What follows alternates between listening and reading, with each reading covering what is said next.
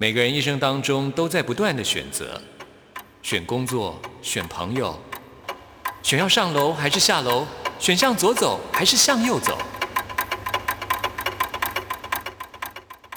只有音乐，你不用选择，因为你要的音乐都在这里。音乐 MIT Music in Taiwan。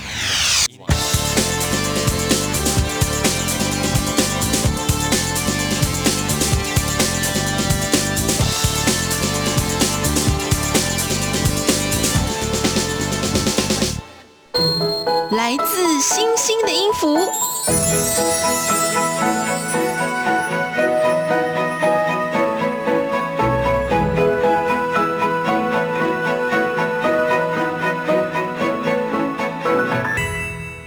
的听众朋友，大家好，欢迎收听今天的音乐 MIT Music in Taiwan，我是谭志毅。在今天的节目里，我们要来进行的是来自星星的音符，为听众朋友邀请到的就是刘奥音乐家石雅茹老师到我们节目当中来，透过星座认识音乐家，还有他们的作品。老师您好，各位听众朋友，大家好，我是石雅茹。今天呢，我们要进行到了是双鱼座最浪漫的星座了，先跟大家来介绍一下双鱼座的出生日双鱼座呢是水象星座啊，它是从二月十九号到三月二十号这个区间呢。那双鱼座的标志，我们从这个它的这个图腾上面看到，就是两条鱼嘛，一个上一个下，然后一个左一个右，所以没有什么比这个标志更能形容双鱼座它的。比较复杂的性格了啊，理解力和观察力，他们都是相当的敏锐哦。他们是一个像谜一样哦，让人家非常捉摸不透的一个星座。你看，我们都会觉得他很浪漫嘛，呃，其实他的心思是非常的复杂的，非常的繁复的，他充满着幻想力。那但是双鱼座的细心啊，还有体贴，都是。很好的哦，呃，在双鱼座聆听你的苦闷啊或烦恼的时候呢，他会给你很多的安慰，而且呢，他不会嘲讽你或者是呃讥笑你、刺激你啊，他是非常善解人意的一个星座，这是他属于他们的个人的特质哦。那他和你相处的时候呢，如果觉得说，哎，你感觉是他很喜欢的一个对象哦，他就会推心置腹的这样子跟你交往。那他们的星座的就是呃天生的性情都是很善良的，那感情呢也是就是极其脆弱的 啊。那双鱼座呢，平常的这个脾气呢，就是典型的这种外冷内热哦。嗯所以呃，双鱼座的人哦，就是有一点让他觉得失望的话哈、他其实也会。反转哦，就会变得比较冷酷一点，这样子。嗯哼哼对，但是他们喜欢保护人，他们对人有一种博爱哦，想要保护人的一个欲望哦，所以他很不喜欢呃，他对你掏心掏肺了以后呢，呃，你背叛了他，嗯。哦，背叛了他的情感，所以双鱼座在爱情上面也是呃极度需求的，是对啊，听说这个双鱼座的人不能没有爱情啊、对。不过也就是因为这样，所以呢，呃，通常从事艺术工作的特别多。真的，对不而且这个星座的音乐家真的是让你觉得着迷到不行哦。是啊，我们今天要介绍这些音乐家，都是我个人非常喜欢，所以就好开心、哦。真的，我也好爱哦。好，我们第一个要来介绍呢，就是维瓦蒂。对，维瓦蒂哦，他是一个呃双鱼座的意大利作曲家哦，他也是小提琴演奏家。那他有一个昵称，因为他头发很红嘛哦，所以他就是大家都叫他呃叫做红发神父哦。那维瓦蒂呢，他被认为是巴洛克作曲家里面最有名的一位哦，他的名气呢，等于是当时哦响遍整个欧洲。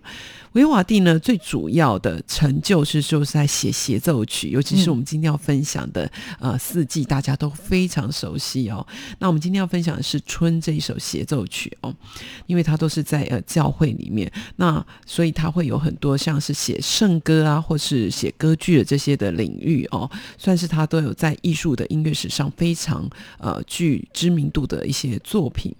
那在呃。一七一七年的时候，威瓦蒂呃生活环境哦，就是比较呃困苦哦。那他是生活在这个一个街道很狭窄哦，然后布满运河的这种水都啊，威尼斯。那他就是呃来到了这样子的一个风光明媚的乡间哦啊，因为这样子的一个漂亮的景致，你知道双鱼座嘛，就会因为这个环境的改变呢，他的心情就会获得很大的一个转变，他就会开始浪漫起来，幻想起来。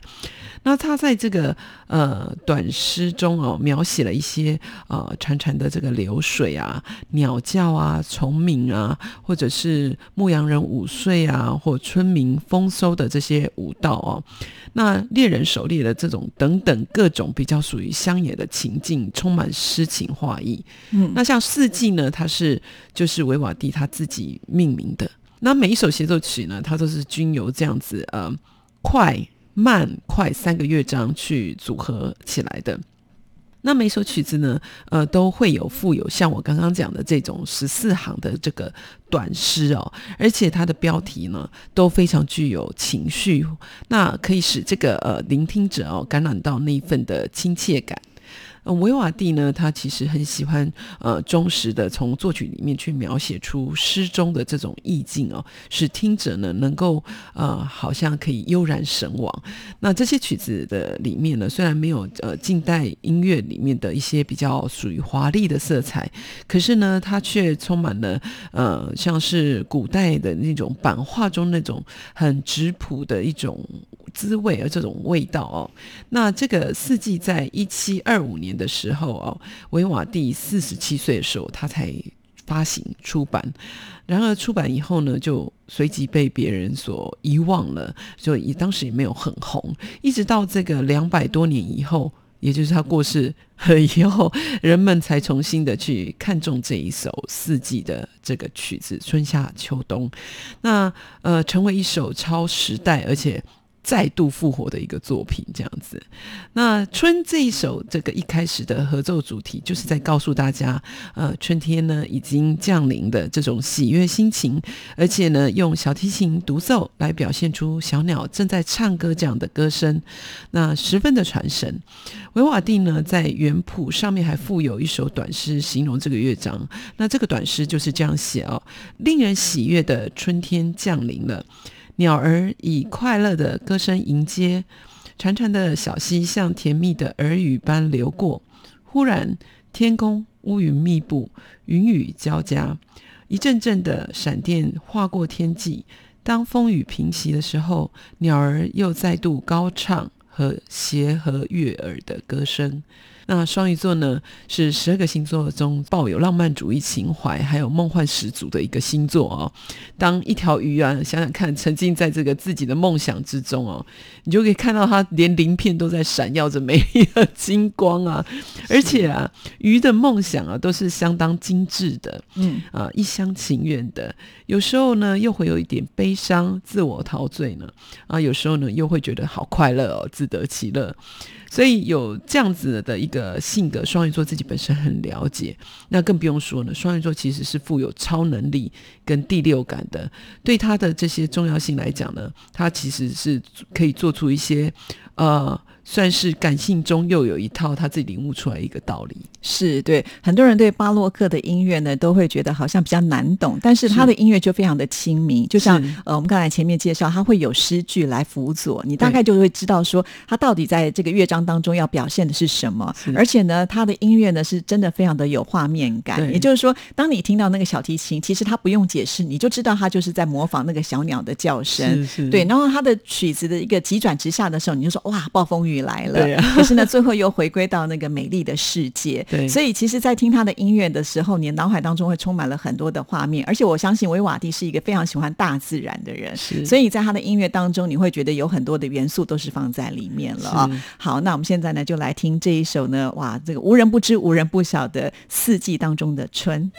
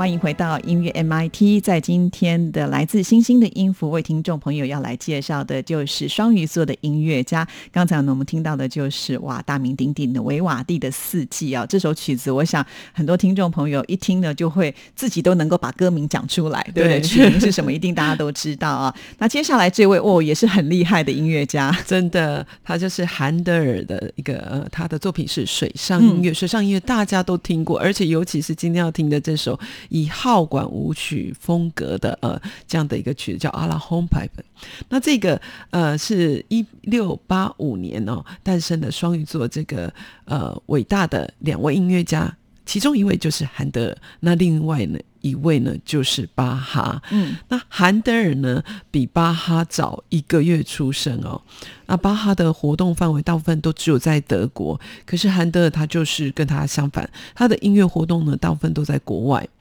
韩德尔在十一岁的时候，他就写了第一首作品，叫《双簧管奏鸣曲》。那十七岁的时候，他就进哈勒大学。十八岁的时候呢，他中途呢就退学哦，就是去到了汉堡这个地方。那而且在歌剧院的管弦乐团里面担任小提琴手跟大键琴手。他这个也是他迈出当音乐家的第一步。那在一七一二年的时候呢，他因为应招而再度赴伦敦，那得到当时安妮女王的一个赏识哦，也得到一些啊年金哦，就是他可以有一些收入，而且得到这个英国上流社会的好评哦。可是呢，韩德尔呢却因此得意忘形哦，他不顾他的宫廷乐长的汉诺威哦，跟他讲说，呃，你要就是回来这里哦。那没想到那时候，这个安妮女王哦，一七一四年的时候就突然骤逝了。那接下一代的英国国王，居然是他这个韩德尔的这个老板哦，因为他叫他留，他又不留，结果变成这 他现在就尴尬了，对不对？对，他就变成是当时的奥尔格一世路德维希哦，他老板就突然变成是这个国王了，对。当年的这个韩德尔呢，就正式就移居英国之后呢，那他作曲的活动就大部分都在英国啊。他有一种自由自在又明朗的这种作风，非常受当时的伦敦市民的欢迎哦。他在英国呢，呃，成为很成功的歌剧以及清唱剧的作曲家，也成为当代非常伟大的作曲家。可他在一七二七年规划。到英国这边成为英国的公民哦。那关于水上音乐有一则很有名的插曲的传闻哦。刚刚提到韩德尔因为滞留在英国嘛，不听他老板的话，就他老板变成国王，就变得两个之间有一点嫌隙这样子。所以韩德尔的朋友男爵就看到这种情形，就跟他讲哦，在一七一五年的时候，国王会在这个呃泰晤士和这个福州游乐哦，呃，希望韩德尔能够秘密的为这个国王去做成一个主曲，然后带。乐团呢，在这个船上来演奏。那当国王听到这个音乐的时候呢，呃，就会问这个男爵乐长是呃，这个是谁做的作品？嗯，那当然就会跟他讲说，哦，这就是韩德尔啦。那希望因为借此呢，来化解两人之间的嫌隙哦。因为他国王非常喜欢这一套音乐，这一套音乐就是我们今天要介绍的水上音乐哦。那呃，双鱼座其实是一个很古老复杂的星座。那这个星座呢，刚好包含了太多的情绪，所以双鱼座是浪漫的、多变化的、充满幻想的。呃，在情绪方面的起伏也非常的大。那有一点矛盾跟敏锐的感性、知性的性格。那他们也是有一种呃，充满诗情，还有纤细的一些呃触觉，还有一些感受。那这种种种冲击之下呢，呃，就会容易产生了一种无与伦比的艺术天才。是对。像我们今天要来听的这个水上音乐呢，算是比较早期，就是用的管乐器呢来演奏的作品，这也是非常的难得。就是说，他们必须要很细致、跟很细腻，然后才能够做出这样的音乐。而且，这种音乐呢，也是很适合在水上来演出，所以才会受到国王这么的喜爱。对，所以像这是号角的声音出来的时候，你就会觉得哇，好有英国皇家的味道。真的，真的，所以我觉得很厉害，因为他知道要做给国王听的，所以可能在作曲上呢，他就。会偏向这个角度去设计，所以可以看得出来，就是呃双鱼座他们那个心思细腻的部分，就完全的运用在他的作曲上面了哈。那我们现在就来听这一段水上音乐。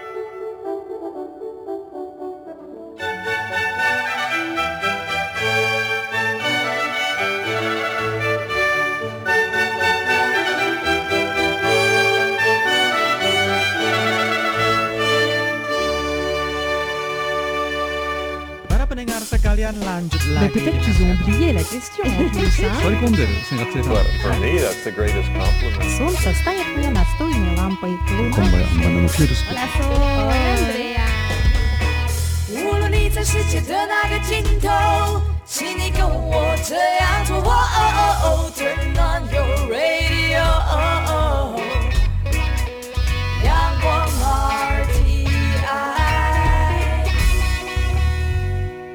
RTI，Worldwide，央广联系世界的桥梁。这里是中央广播电台台湾之音，听众朋友现在收听的节目是音乐 MIT。在今天为听众朋友进行的单元是来自星星的音符，透过星座来认识古典音乐家他们的作品，还有他们的性格的关联性啊、那为听众朋友邀请到的就是刘奥音乐家石雅茹老师。刚才我们介绍了两位都是属于巴洛克时期的音乐家，都非常的伟大啊、接下来这位哦。更是，就是大家一听到他的名字，就只有浪漫两个字来形容。情人，对，那就是肖邦。对这个我真的我要讲肖邦，肖邦，肖邦，我真的好爱啊，因为我做了很多肖邦的功课，那我也很喜欢肖邦的音乐。我想没有一个女生不会陷入这种双鱼座情人然后肖邦的这个呃乐曲里面。那肖邦几乎是很双鱼的了，嗯啊，所有的双鱼性格全部都在肖邦，包括身体的这些状态，什么都是有一点。我们想，我不晓得林黛玉是什么样的一个星座，呃，但我想林黛玉搞不好也是双鱼座。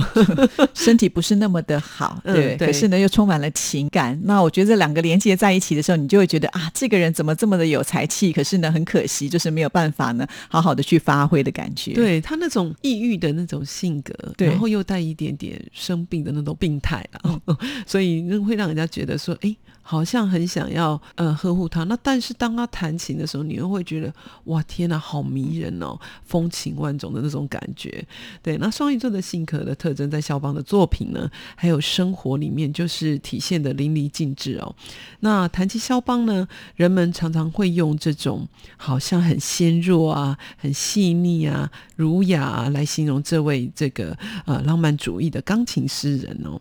肖邦呢非常富有诗意、浓烈的浪漫色彩风格。那他的作品呢，大多都影射出这种呃双鱼座性格的特点。他习惯用这种很变化多端、悦耳动听的这个装饰音哦，常常在演奏的时候呢，呃，就是会成为这种创作里面的呃灵感哦。那都是呃这些双鱼座音乐的多变哦，还有情绪化的一个体现哦。谈起这种多情浪漫的双鱼座的关键词，一定离不开爱情。嗯，所以双鱼座的这个肖邦呢的爱情故事呢，也常常被人所津津乐道。肖邦呢，把他的所有的艺术巧思融入到旋律里，也把他的爱情凝结在音符里面。那今天呢，要分享的这个肖邦的 F 小调第二号钢琴协奏曲作品第二十一的第二乐章哦，也和肖邦的爱情故事有关哦。那康斯坦兹雅是一位和肖邦是在华沙音乐学院学习的这一位女高音哦。他是肖邦懵懂时期的初恋情人哦。肖邦在写给友人的信中，他就说：“我很感伤，因为我已坠入情网哦。这半年来，我几乎每天晚上都梦见他，但还不曾和他交谈过一言半语。当我思念他辗转难眠的夜晚，写下协奏曲中的慢板乐章啊，所以等一下大家听到这个慢板乐章的时候，你就可以勾起哦，他没有跟一个爱人哦说过半句话而写下的这个 动人的乐章。所以他是用琴音来写出他的情书情，书对，每一个字字句句都是爱哦。那内敛的肖邦哦，没有直接向这个康斯坦茨雅表达自己的这个爱慕之情哦，而是把它作为曼妙的旋律。F 小调的第二号钢琴协奏曲呢，就包含了肖邦对康斯坦茨雅所有追求的热情，还有柔情。一如既往充满想象哦、幻想，还有罗曼蒂克的魅力哦。有人呢把这个无与伦比的这个绮丽的乐章叫做爱人的画像，就好像听了以后就看到这个人的一个长相了。嗯，那肖邦呢离开祖国之后，这一桩爱情呢，就突然就中断了。嗯，那很可惜，在一年后呢，康斯坦茨雅呢就呃嫁给一个商人哦。可是嫁给他以后不久呢，又双目失明啊，真的好悲情哦。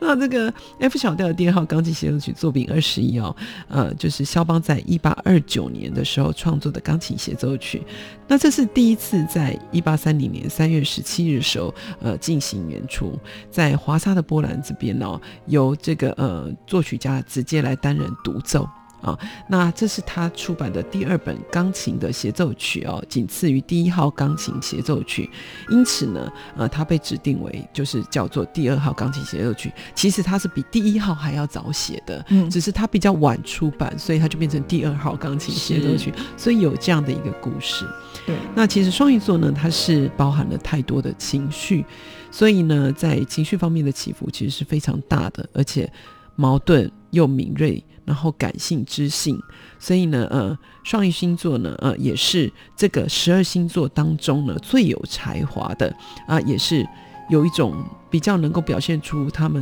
让人家令人沉醉的这个一面。对啊，所以每次呢，肖邦他的音乐作品，我们就会觉得哇，这个旋律为什么这么的美啊？对啊，为什么他这个和声呢用的这么的棒哈？对然后其实肖邦他呃，就是在他一生当中，他其实不是那么爱站在人家的面前开音乐会，对他会害羞，对 对，很奇怪。可是我们刚才提到说，这首曲子他是亲自首演，就表示说，其实他鼓起了多大的勇气要来表现他的爱意，对不对？是好，那我们现在就来欣赏喽。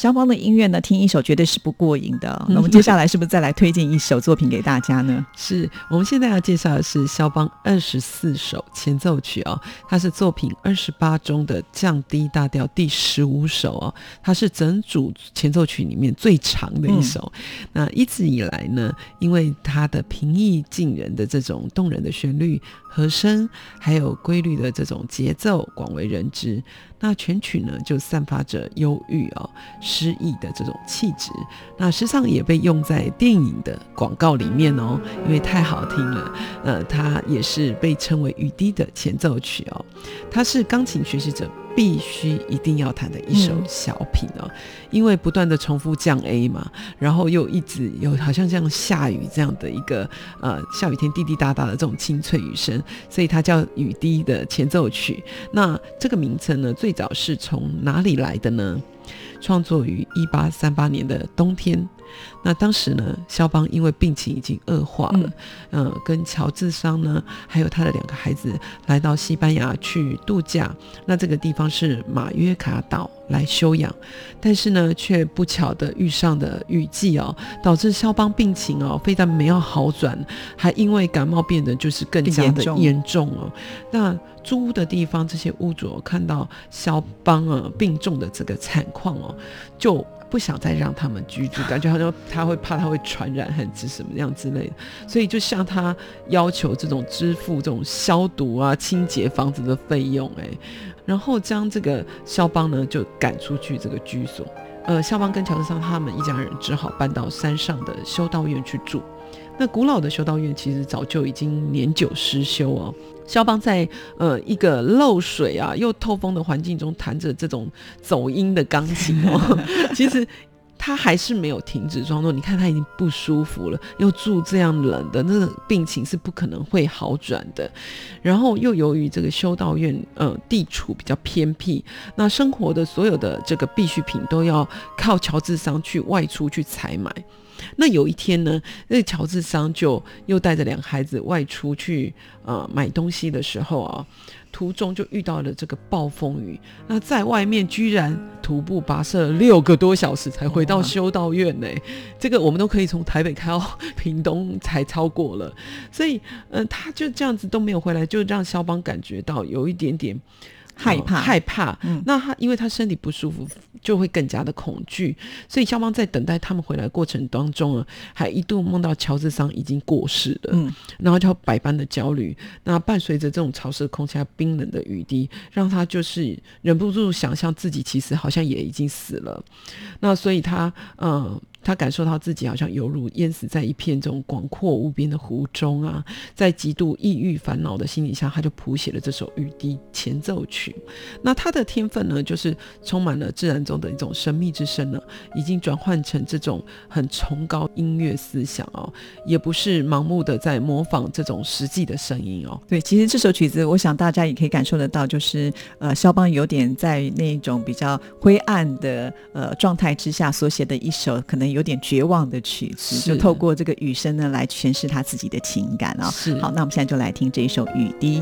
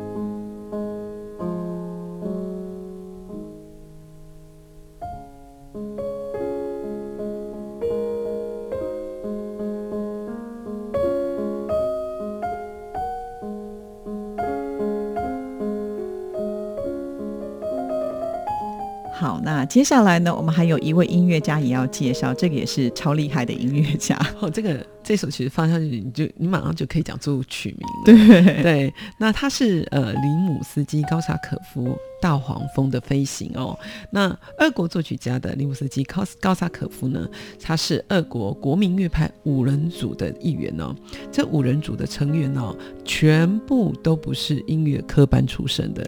嗯、很厉害啊、那林姆斯基高萨可夫本来是海军，那曾赴这个远洋去服役三年哦。大海的魅力跟异国的风情哦，虽然让他暂时脱离了这个五人组，暂停呃学习音乐，却也丰富了他的创作灵感。在日后呢，他写下了根据波斯传说这个一千零一夜的管弦乐组曲哦，《天方夜谭》。嗯，啊，那林姆斯基高萨科夫在音乐呃教育上就有一个很高的一个成就，在二十七岁的时候，他就接受这个圣彼得堡音乐学院的一个呃邀请请来做任教，有机会呢就在作曲理论上面就去深耕扎实自己的一个基础哦。在近四十年的这个教学的岁月里面呢，他就培育出像是普罗高菲夫啊、斯特拉文斯基这样子的高徒哦。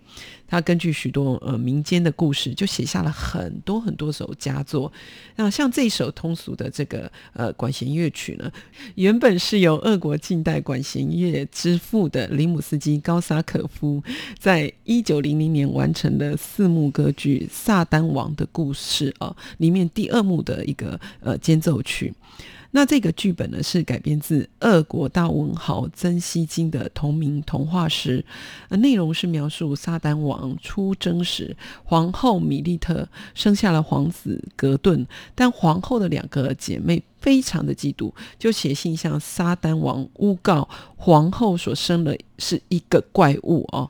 那撒旦王呢就听信这些呃呃奇怪的这个言论哦，就下令将这个皇后跟怪物、哦、就装进木桶里面，就直接丢到大海。哇，哦，真的很可怕。皇后跟皇子就漂流到这个荒岛以后呢，皇子就在那里长大成人。其中有一天呢，呃，皇子呢，呃，就在从老鹰的手手上呢救下了一只天鹅、那不料呢，却变成一位美丽可爱的公主出来。那这个公主呢，就为了报答皇子，就帮助他化身为这个大黄蜂哦，回去报仇哦。大黄蜂呢，终于呃无情的去呃去刺这个皇后那两个嫉妒的那个姐姐哦。后来沙皇哦，终于呃醒悟，就找回了皇子跟皇后。那美丽可爱的公主呢，也和这个皇子结为夫妻。那全剧呢，就在大团圆还有欢乐中结束。那如今这首那个大黄蜂的飞行哦，已经跟原创有一点脱离了哦。那常常用这种钢琴啊，或者是大提琴啊，或长笛啊，或者木琴等等乐器来做演奏。那主要是要表现这种大黄蜂展翅飞翔的这种情景哦。那双鱼座就是爱神维纳斯跟他的儿子爱神丘比特化身的两条鱼哦。话说这个有一天，这个天众神在河畔举办宴会哦，爱神维纳斯带着他的儿子丘比特盛装打扮参加这场豪华的盛宴。那喜好这个音乐的众神们就愉快的歌唱，还有演奏乐器哦，大家都沉醉在这种美食跟美酒当中。就在这个时候呢，有一对大羽翼的这个怪物就提凡就突然出现，开始大肆的破坏。那众神就大吃一惊哦，分别化身成不同的动物哦，就逃难去了。其中呢，爱神维纳斯跟他的儿子丘比特就一同跳入水中，那化身成两条鱼。维纳斯呢，为了怕跟丘比特分开，呃，就拿了一条腰带，一头绑在自己的身上，另一头就绑在儿子的身上，往不同方向游，但是尾部呢却相连的两条鱼。那宙斯事后也将他们放回了天上，就变成现在的双鱼座，真的很很特别的，就是说原来双鱼一个是妈妈，一个是孩子。哦，原来如此，对所以他们的感情是密不可分的哦。是好，我们今天透过施雅茹老师的介绍，就发现，哎，这个浪漫的音乐家，其实他们都是喜爱大自然，从他们的音乐作品当中就可以感受得到，像是维瓦蒂啊，他就会把大自然的景色给写进去，在他的音乐里面可以听得到虫鸣鸟叫啊，啊，还有刚才我们介绍的这个林姆斯基高沙可夫呢，呃，他的这个大黄蜂呢，也是把这个黄蜂那个嗡嗡嗡嗡嗡的飞得很快的那种感觉呢，是通写在音乐里头，而且现在已经成为一种炫技的表现的作品啦。肖邦呢，听到了雨滴的声音呢，也把它化作自己的一种情绪，把它展现出来。双鱼座的音乐家真的很有意思啊，他们很喜欢借由大自然的情景呢，把它落实成为音符，然后传送到现在。好，那我们最后呢，就来听这一首《大黄蜂的飞行》。那也谢谢呃施雅茹老师为我们带来这么精辟的解说，谢谢你。谢谢志毅。那我们今天的节目呢，到这边也要跟听众朋友说声再见了，谢谢您的收听，祝福您，拜拜。